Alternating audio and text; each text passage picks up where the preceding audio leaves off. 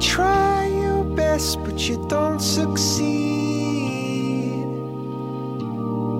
When you get what you want, but not what you need. When you feel so tired, but you can't sleep. Stuck in rivers.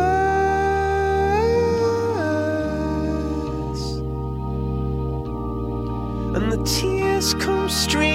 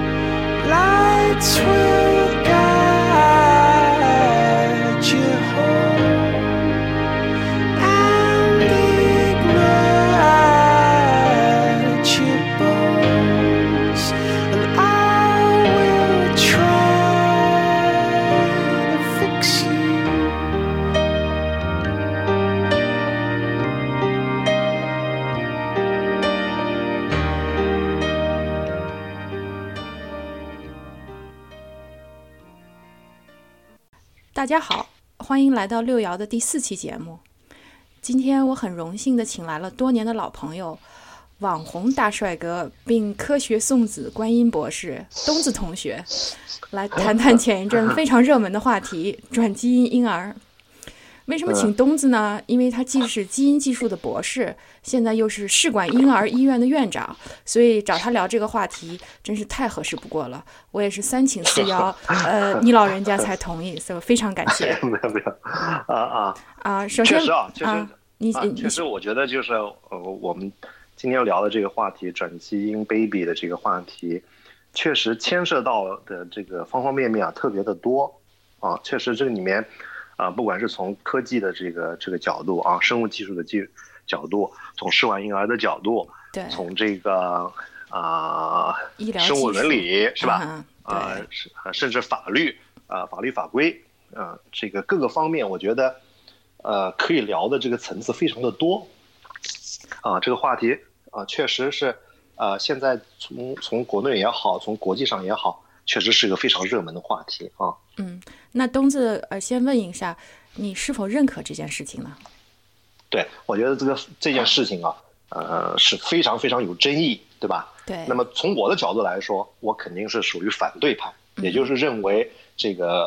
呃深圳的这位医生这样做是非常非常不负责任的啊。那么我们今天我觉得主要从我的角度来说，我就想从呃前面提到的这几个方面来讲讲我的看法啊。嗯就作为一个从业人士来说，为什么我认为这样的做法是是非常的错误的啊？好的，那要不然咱们先从科技方面说起，对吧？啊，从科方面来说，那么这件事情其实它的背景上来说，就是呃，这个深圳的某一位海归博士啊，那么在深圳的某医院里面悄悄地做了一个人体的试验，那么他们用这个现在比较热门的一个叫基因编辑的技术啊，嗯这个技术具体的这个名字叫 CRISPR-Cas 九嗯啊，呃，这个这个技术呢，来修饰了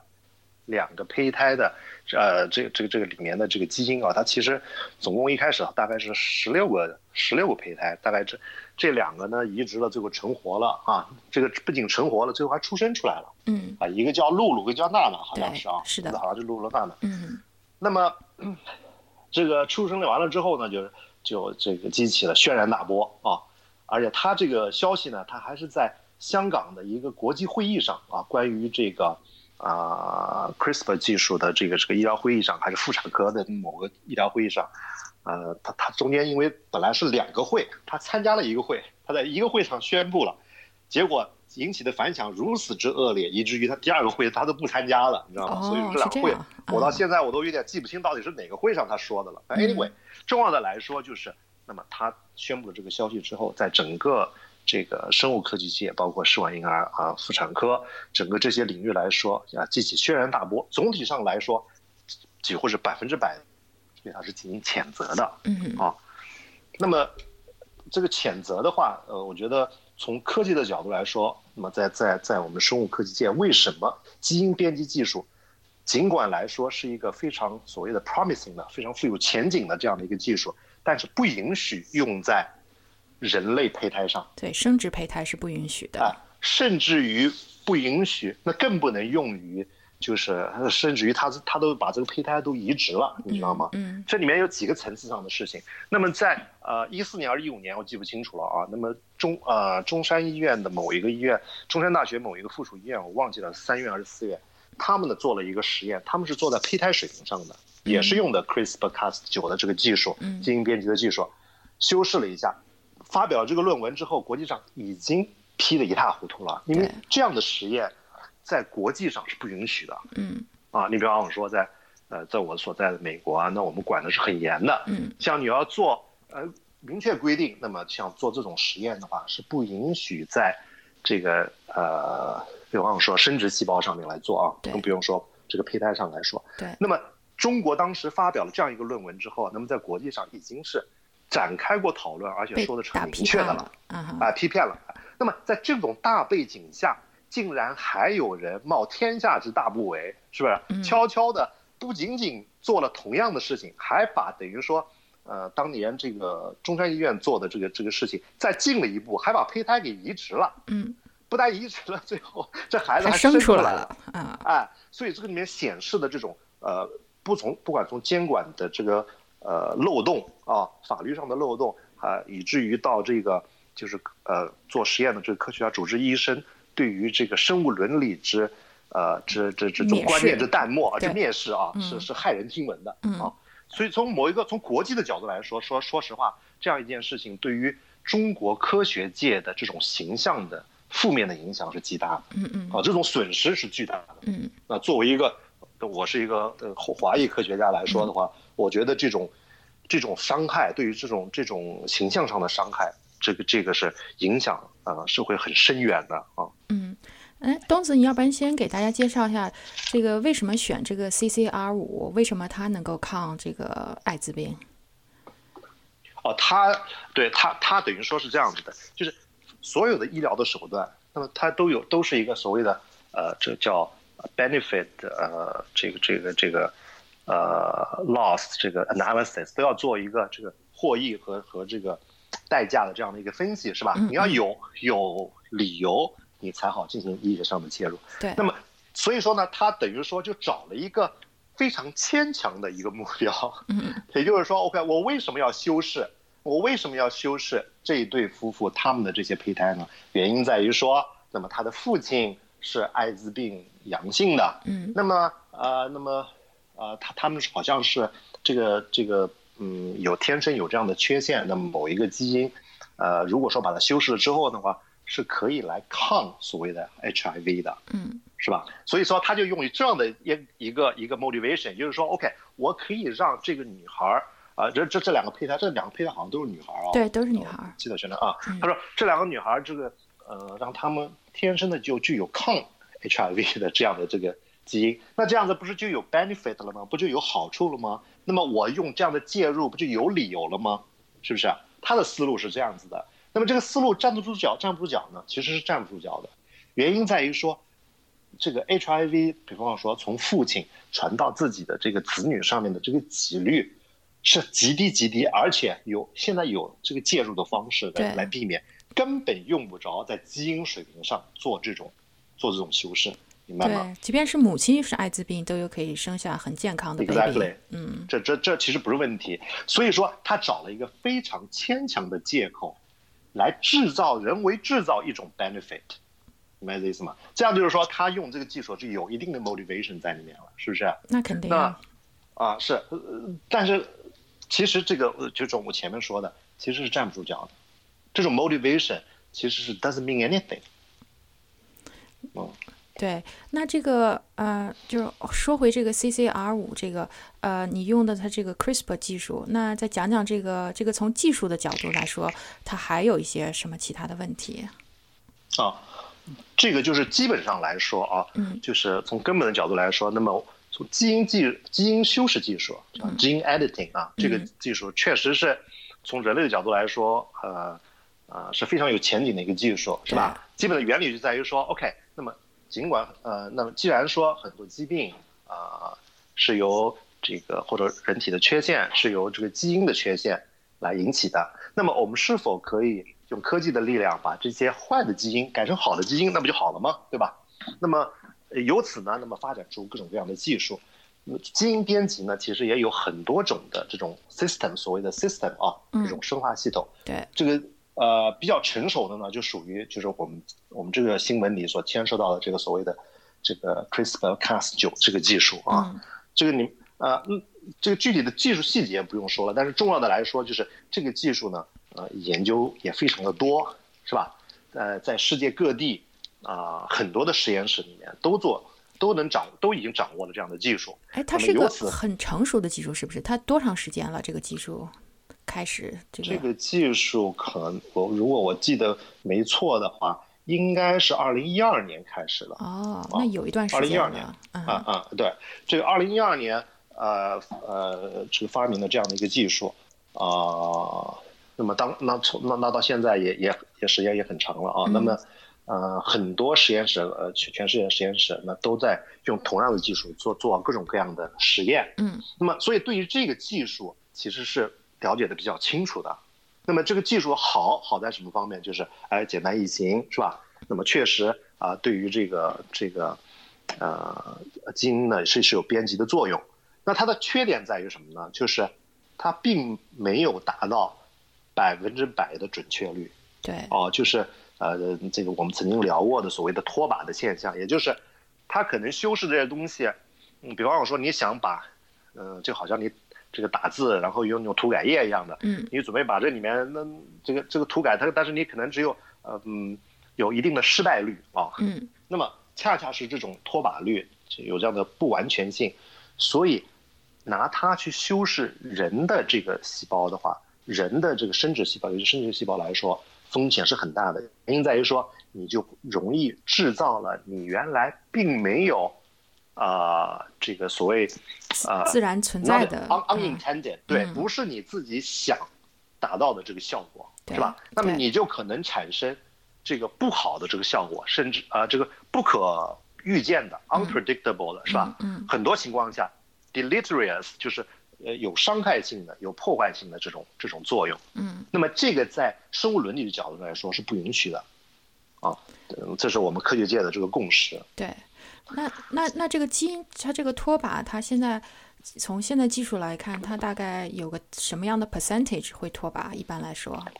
是一个小概率事件，还是说是一个不可忽视的这么一个存在？这是这是一个，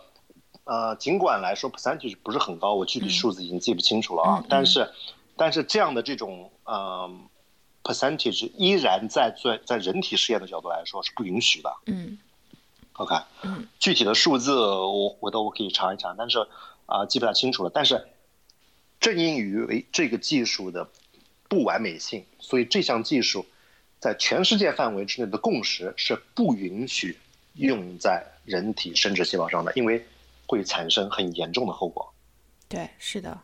所以就是说，啊、而且就是说，基因编辑你可以编辑干细胞，对不对？而它非常恶劣的编辑了生殖细胞，所以这个，这个里面呢，其实有一个什么什么问题在里面，嗯。就是一个就是一个伦理的问题。嗯。啊，那这这其实这个呃说起来，这个这个人类对于这个所谓呃这个 Frankenstein 啊，嗯这个这个 Emily Brownlee 的这个这这这雪莱夫人写的这个呃这个这个 romantic story 是关于这个 Frankenstein 的这样的一个 story，这种恐惧是是是是由来已久的。是的，那么从医学的角度来说，就是我们不管做生物编辑做什么样的事情，但是我们不能人给人类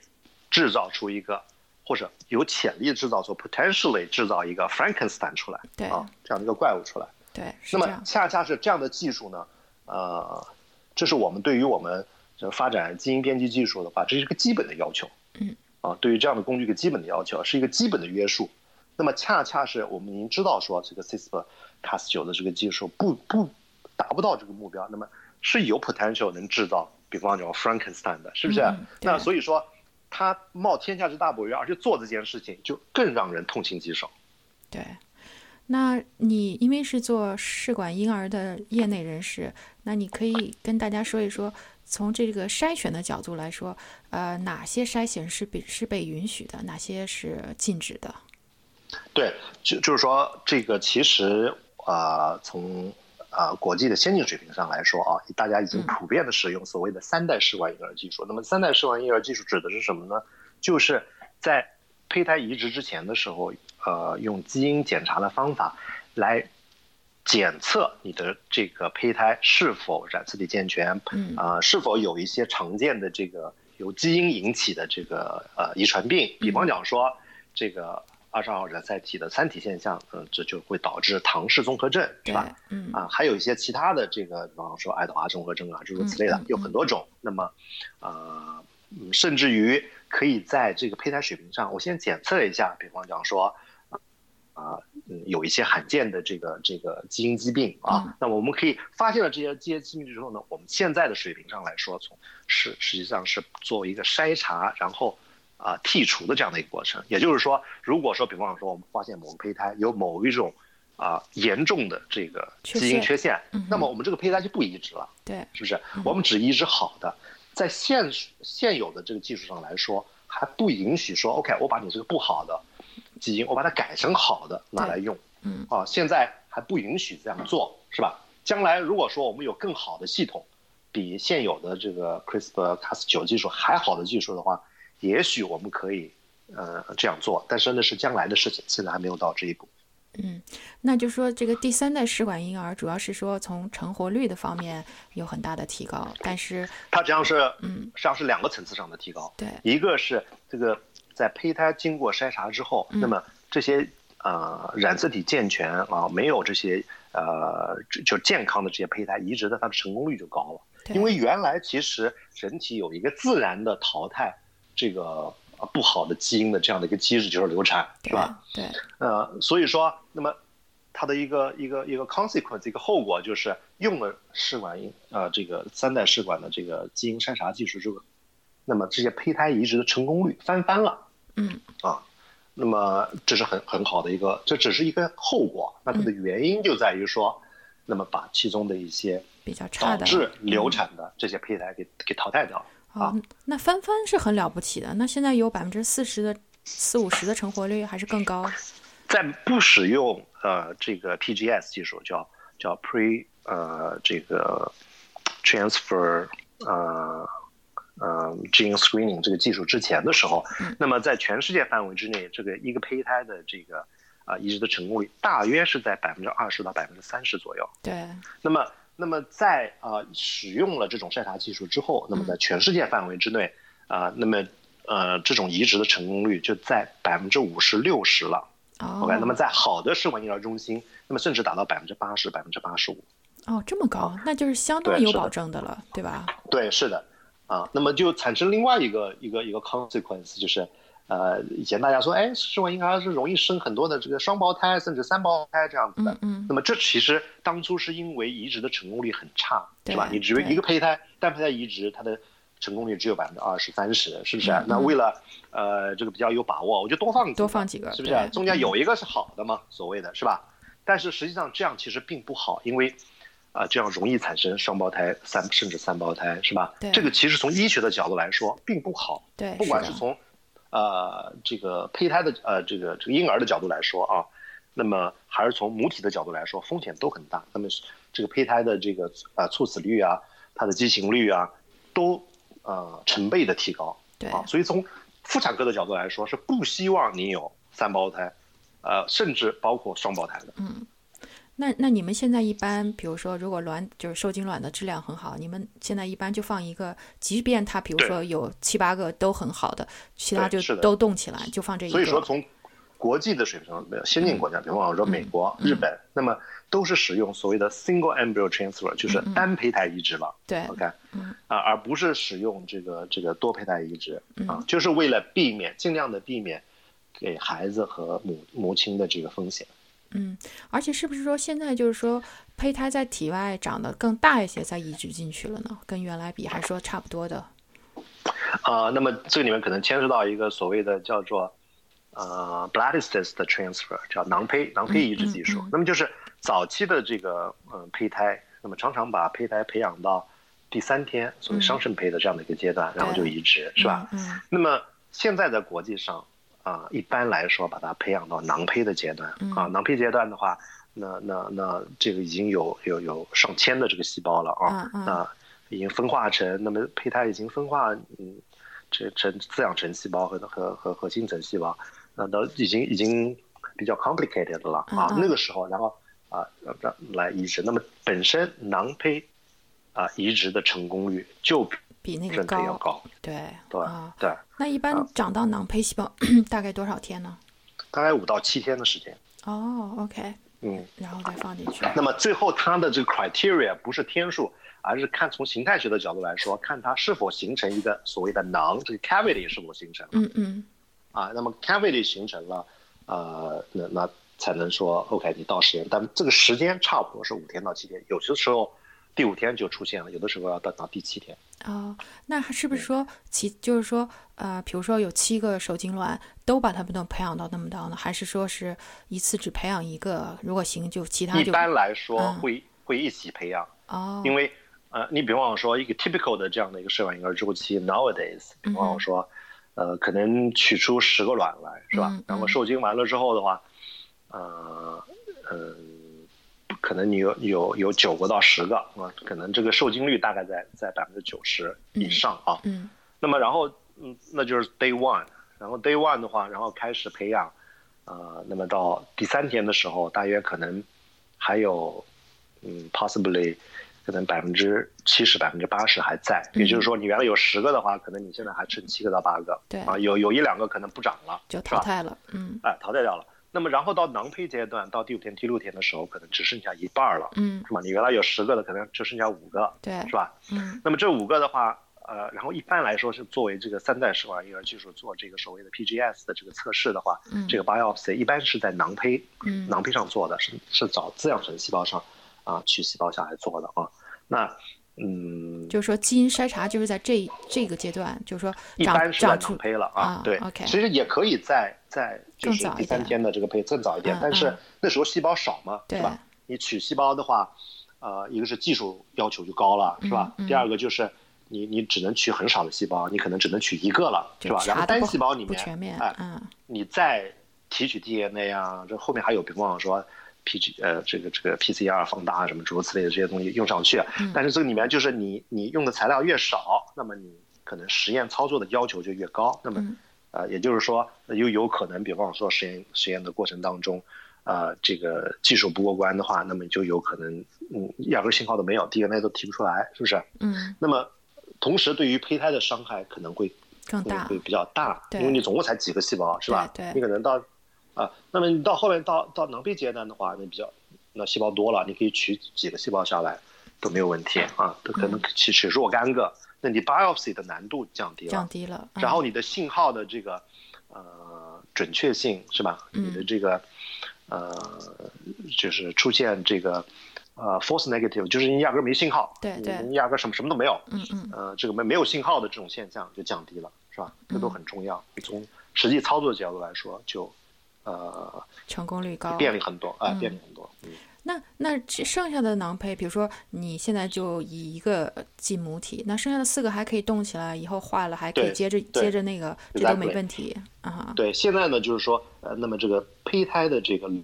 冻技术现在也很成熟了，也嗯这也仅仅是在过去啊十、年的这个阶段里面呃成熟起来的。嗯你可能甚至于五年前的话，你哪怕是在科技非常发达的美国，嗯那可能还也有很多实验室，啊、他们可能啊、从胚胎冷冻的这个技术上来说，嗯还不是还还不是很先进哦，嗯还不嗯成熟。嗯那么其实这个试验，这个胚胎冷冻的话，实实际上是很难的一个技术嗯，啊。这个不像我们说，OK，我我买了一盒鸡蛋往冰箱里一放就完了，这这不成的。OK，嗯这个因为这个那液氮呃这个冷冻的这个过程的话因为这个里面会形成晶体，那么晶体呢就就很容易刺伤嗯这个呃细胞，是吧？嗯啊，这个鸡蛋的话，你你你也会产生这样的问题，但是问题是，OK，鸡蛋里面你哪怕细胞刺破了也没有关系，对吧？反正我们最后吃的这个鸡蛋都是变性的鸡蛋，对那那那那原来怎么破的没关系。嗯那从这个如果说你指望这个细胞最后还是活的话，还能活的，还能把它 recover 啊，把它解冻啊啊，能成活的话，那么啊这种啊容易形成晶体的这样的这种粗暴的这种冷冻技术就不行了。嗯那么这是当初实际上在美国这个橡树岭国家实验室里面一位呃这个 Dr. Steve Lieber 博士，那么他做的是很基本的液体相变的研究当中 研究出来的成果，也就是说他当时做的这个研究就是 OK，我可不可以把以水为基础的这样的一个液体，不经过结冰这样一个过程，把它变成固体。哦，OK 啊，是吧？那他啊研究了一种技术，叫做玻璃化冷冻技术。嗯因为我们知道，这个玻璃实际上是介于液体和固体之间的，中间没有明显的相变，是吧？嗯嗯在某一个温度的时候，它是液体自然的是具有嗯流动性的。嗯那么你到过了另外一个温度的时候，它就一下就凝固住了，它没有一个这个这个 disruption，没有一个一个一个一个所谓明显的相变啊嗯嗯嗯，这叫 phase transition transition，它没有嗯啊。那么他就研究了这么一个 formula，是吧？嗯就是 OK，我加了这个，在 viscosity 上做怎么样变化，这啊热传导上面做什么什么样的变化，最后它达到这样一个目的，最后发现用这样的技术，我们就可以用于避免啊、这个生物冷冻技术当中所会产生的这些晶体、这些相变。啊，这样就保保持了这个受冻的这个受精卵的这个质量。对对对啊，那对对对，那嗯现在这种技术它一般能存活多少年？还是十年吗？还是说还可以更长？这样的技术，反正在在有生之年是没有问题的。你比方说五十年、一百年，这都是没有问题。因为这个这个冷冻技术都是在呃液氮的温度下，那在零下一百九十八度的这个温度下保存的啊。对你们知道，我们小时候的时候经常都说，哎，我们在那个呃那个那个苏联的呃西伯西伯利亚冻土层里面挖出了这个猛犸的蜡像，猛犸对它猛犸象啊，就啊保存的栩栩如生什么嗯。嗯，那个才零下大概几十度的温度对，啊，所以想象一下，这个液氮是零下一百九十八度，嗯。所以所以现在现在这个对于女生来说，这个后悔药这个时间买的更长了，对不对？所以所以所以呢，产生了这样一个所谓冻卵的这样的一个呃一一个风潮个一个一个项嗯。这个呢，在在美国，比方说说啊，大的很多大的这个公司啊，包括苹果啊、什么 Google 啊这些公司，都变成一个公司的福利了。福利了也就是嗯。我给你钱，你动，这样你也不用担心说，OK，我我现在二十五岁了，我现在急着要去出去找找个先生、生个孩子，如此类的啊。嗯你你可以把你的卵给冻上，是吧？呃，公司出钱，然后你比方说，等到你哪怕三十五了、四十了，你再来生都没问题，是吧哎？不用担心说自己的卵子质量下降。对，那它冻卵，它是冻的是它是冻受精卵的，还是说就是母体的卵？那这个受精卵和两种哪一种成活率更高呢？其实，呃，这是个非常好的问题啊。其实嗯这个，这就说到就是比较比较高深的地步了。嗯其实简单的来说，其实是冻受精卵更容易。嗯那它的这个，呃，从理论上来说啊更容易。那么动这个，呃，卵子呢，未受精的卵子呢更难一些。对，Having said that, having said that，、嗯其实现在的，比方说啊，桑川智真博士发明的这个这个啊 cryotech 这技术啊，嗯那么这些呢，已已经对于这个呃冻卵也变成一个可以达到百分之百的成活率的这样的一个技术了。哦，所以说，啊，这件技这可以说，呃，这个问题也解决了。嗯啊，以前呢就是说，OK，呃，这个受精卵，那么这个 recovery rate 我们是可以达到百分之九十、百分之百。嗯，那么这个呃，如果是卵子的话，嗯那么哎，这个这个可能这个成活率大约在百分之七十、百分之八十。那么现在的话，如果用汤川赞神博士的这个 cryotech 技术的话，啊，那么可能你这个卵子也可以达到百分之百。哦，所以就是说我动的时候并不用着急找着下家哈，我只要自己 一方出出资就行了。对对，所以说这从这个妇女运动的角度来说，这是非常具有革命性的工具，是不是？对啊，对啊，也就是说，理论上来说，我们不需要老公了就可以生孩子。对啊，就是啊。哎，前阵儿不是这个被批判吗？这个中国女性花巨资出去找找精子，啊这个国人男性非常不忿儿。啊，这个我觉得这是一个，呃，我我我我个人觉得来说，我觉得这个这个冻卵这样一个技术啊，不管是冻卵也好，冻胚胎也好，是吧？嗯我觉得对于呃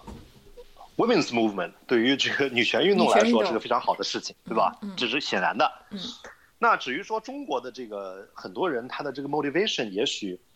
并不是从从女女权运动的角度啊，对，可能是可能很多人的考虑是是是这样两个方面，一个是 OK，他就想生个混血宝宝，嗯是吧？嗯呃，那个，所以呢，他想找一个这个，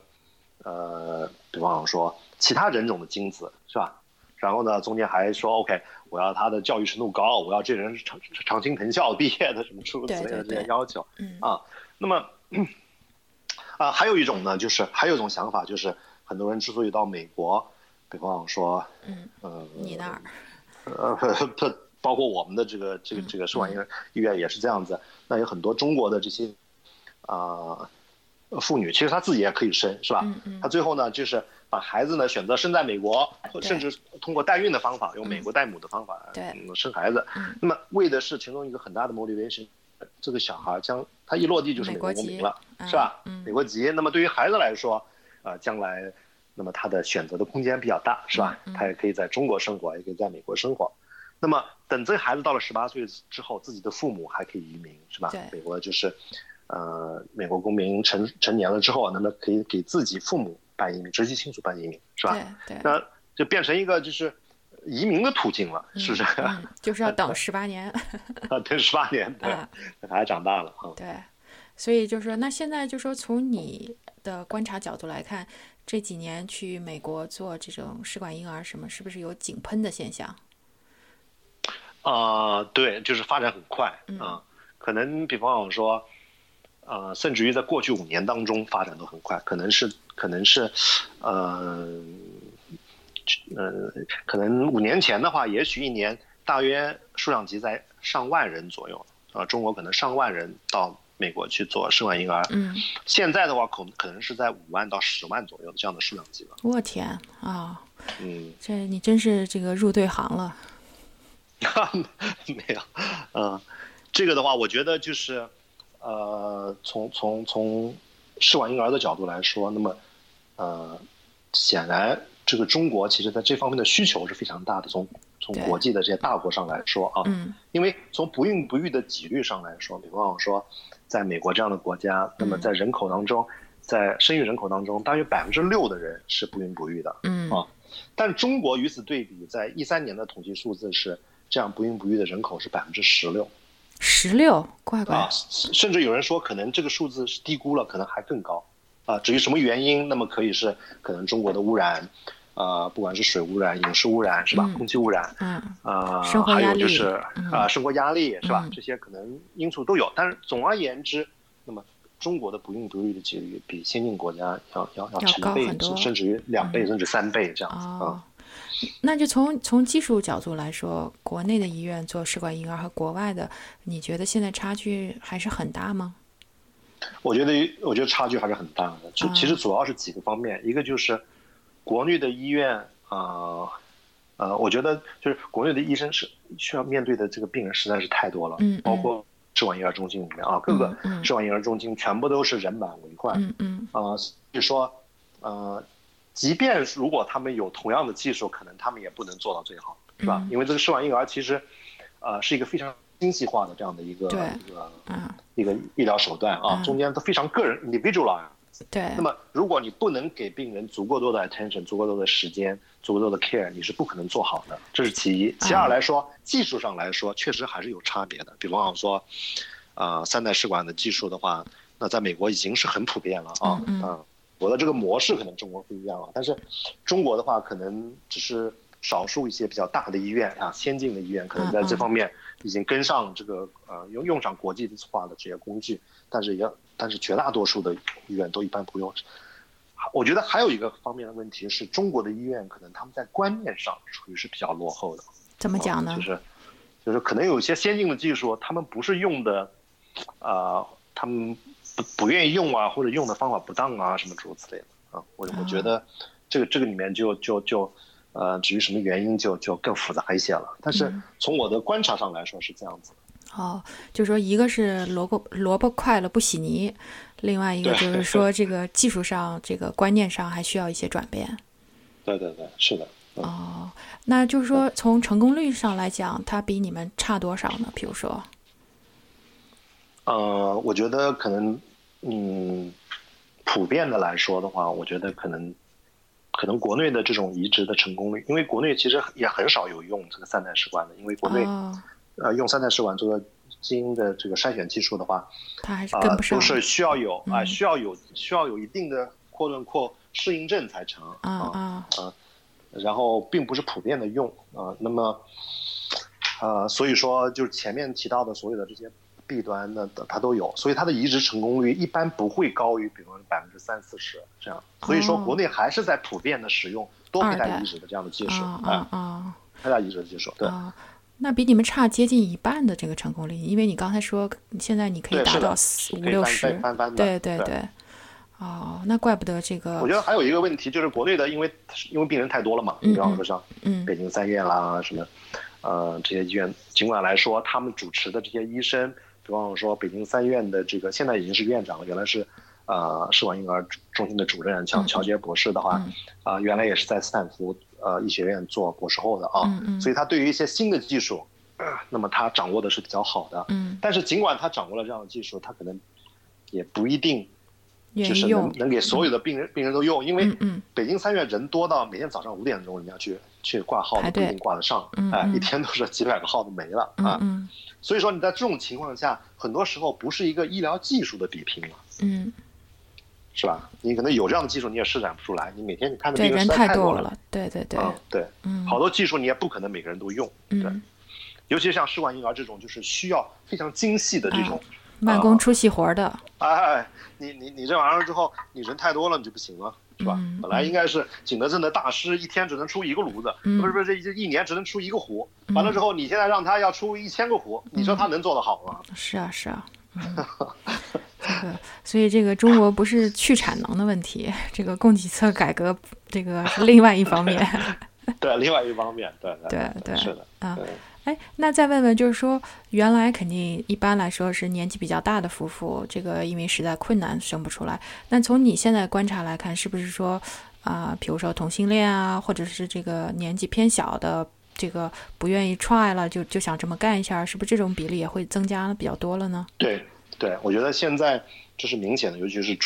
呃这个病人来说啊，嗯我们在美国的医院主要也是服务美国美国病人，那么所以美国病人，那么有一些是中国病人，我们相比较来说的话，美国病人一般真的是因为生不出来，嗯。几乎看不到有人说。我就是不想生，我不想这个那个怀孕，我我我我想找个代母，对我想做试管道，我是嗯。嗯 perfectly fine，啊，这样的人几乎没有，嗯，我就没见过啊嗯。但是中国很多人是这样，就是中国土豪太多，我我不不想生，我不想怀孕。啊，我甚至现在有二十几岁的女孩都已经说还没结婚呢，说啊，我妈也说了，还有这个代孕这样的事儿都太好了，以后我们家闺女绝对不怀，就是就代孕。所以很多时候就就变成了一个 lifestyle 的 choice，压根儿都不是一个医疗上的 choice，、嗯嗯是吧？对，那么这个当然我们并不鼓励大家这样去做啊，嗯但是我觉得，呃，很多人从尤其中国来说，很多人是这样想的。另外呢，就是就比方说，在美国，我们做性胚胎的性别筛选是很完全合法的啊。对，那么对于中国的很多人来说，也是有吸引力的。那么他们比方说，呃，各种各样的原因是吧？那么有比较合理的原因，嗯比方有些人他天生有啊、跟性染色体相关的遗传病，遗传病啊，有些对啊，遗传那那没办法，对不对？说 OK，你这个是女孩儿，她就没事儿，嗯是男孩儿，嗯、比方说百分之五十的几率，嗯他就是呃呃就会生病，是吧？嗯比方说当 muscular dystrophy 啊、呃，这种肌肉萎缩症呢，就是呃是在这个呃男孩儿，X 染色体上的，嗯是吧？嗯那么男孩只有一个 X 染色体，对，是。那如果说，呃，他的这个 X 染色体，他这个 X 染色体是来自母亲的，如果嗯母亲是个携带者，那么这个儿子那具有百分之五十的可能性也会得病，嗯因为他只有一个 X 染色体，是不是？嗯如果说女儿就没有关系，女儿的话，即使遗遗传了她母亲的这个 X X 染色体上的这样的一个啊、呃、当 muscular dystrophy 的这样的一个基因，它到最后呢，顶多就是个携带者，它嗯不会、隐性的，呃，哎、它是个隐性，对吧？嗯那那这个 muscular dystrophy 其实是一个不治之症，嗯啊，这是很很痛苦的，小孩子对对，最后就就就就就很很早就得夭折了，吞咽哎嗯嗯不能呼吸，对，这很很可怕。嗯啊，所以说，那么有些人是有这样的原因，我觉得这是 legitimate，对吧？对做性别的选择是对的。嗯但是呢，很多人可能就是为了往往说，哎，我我就想儿女双全，是吧？嗯。我我老大我必须是儿子，老二是女儿，或者 vice versa 什么之类的。嗯嗯。那么这个可能就是我们中国的文化比较特有的一种现象，就是，呃，这个想想要这个呃儿女双全是吧？或者说呃 prefer 儿子对。之类的啊嗯，对，这些我们都见到过，哦。很多人是自己生都 perfectly fine，但是他们不愿意生，呃，不愿意自己去去试，不愿意自己去就是，比方说随机的是男孩儿女孩儿诸如此类的，嗯嗯想经过科学的筛选。另外，如果找能找个代母，这个母亲受的苦也少一点儿。对，是的，嗯。但是我可能觉得，就是从文化的角度来说，呃，可能我们中国的文化里面，呃，这个怀孕生产是一个用我们中国话来说过鬼门关的这样一个事情，嗯是吧？嗯呃，不管是什么样原因，也许我们过去的这个医疗不够好啊，诸如此类的，是吧？嗯那最后的 consequence 就是我们的文化里面，这个怀孕生子变成一个呃非常痛苦、非常可怕的这样一个事情。嗯，他也没有这种宗宗教的 bonding，这个圣母圣子的关系。啊，对，我觉得对西方来说的话，一般不存在这样的问题。文化当中 对于怀孕生子这样的一个事情，呃，是一个非常呃非常温暖的这样的一个概念，是吧？嗯嗯，跟我们可能中国文化里面的这种感觉完全不一样。对，那那就是说，现在这种同性恋啊什么的，呃，国内去美国做的多吗？还是还是现在还是还是很多的，是吗嗯，还是很多的，对嗯对对。那尤其是男性同性恋，那嗯么这方面我们可能是因为男性同性恋可能在是不是比较 open 吧？可能是，我觉得，嗯这样很多女性的呃很少看得到，可能我觉得可能就是比较隐蔽吧。啊、嗯，对。那他们一般找的这个卵子的供应者是，呃，这个这个 invariably 嗯百分之百的我们遇到的全部都是找白人女性的卵子，哦，真的，OK。对 对。那嗯那这样，如果把小孩带回去，一看不就知道这个不是自然这个？因为可能我觉得，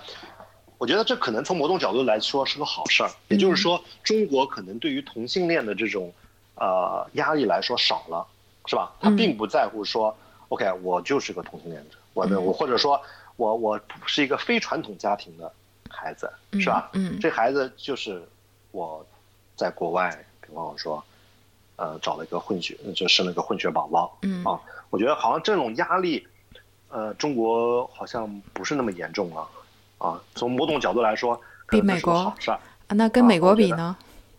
跟跟美国当然不能跟美国比，美国这个可能、可更开放能，更更更开放一些了啊。尤其你们加州那旮瘩，对对对，是的，啊，这这个是啊，而且他们有很很这个完善的社会保障的这种这种制度嗯啊，嗯嗯，所以说更没有这样的压力了。哦。那不管怎么说，这个技术的进步也促进社会的进步，观念的改观念的改变，所以也是一件好事情。对，是的，我我觉得是个好事情啊。从这个侧面上来看，我觉得，啊、中国从嗯同性恋这个阶层的他们的生殖需求上来说，好像啊、还不错。嗯，哦，好的。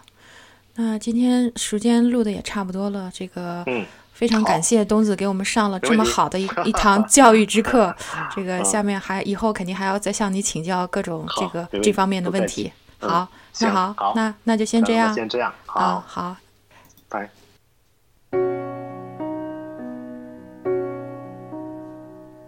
Une photo, une date, c'était n'y pas croire. C'était pourtant hier, mentir est ma mémoire. Et ces visages d'enfants, et le mien dans ce miroir.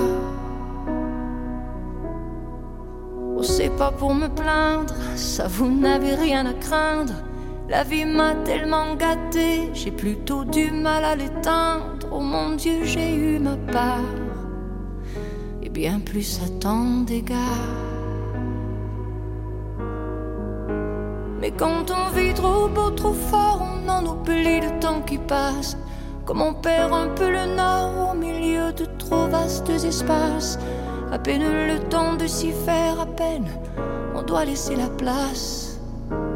Ou si je pouvais Encore un soir, encore une heure, encore une larme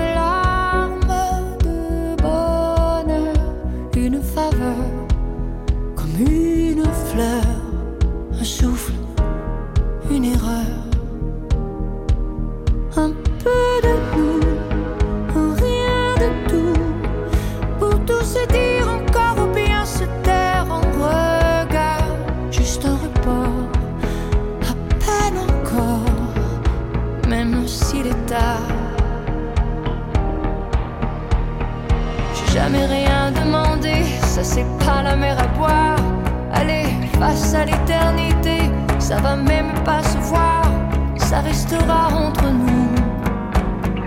Au juste un léger retard. Y en a tant qui tuent le temps, tant et tant qui le perdent ou le passent, tant qui se mentent, inventant les rêvant des instants de grâce où je donne ma place au paradis si l'on m'oublie sur terre. Encore hier. Encore un soir, encore une heure,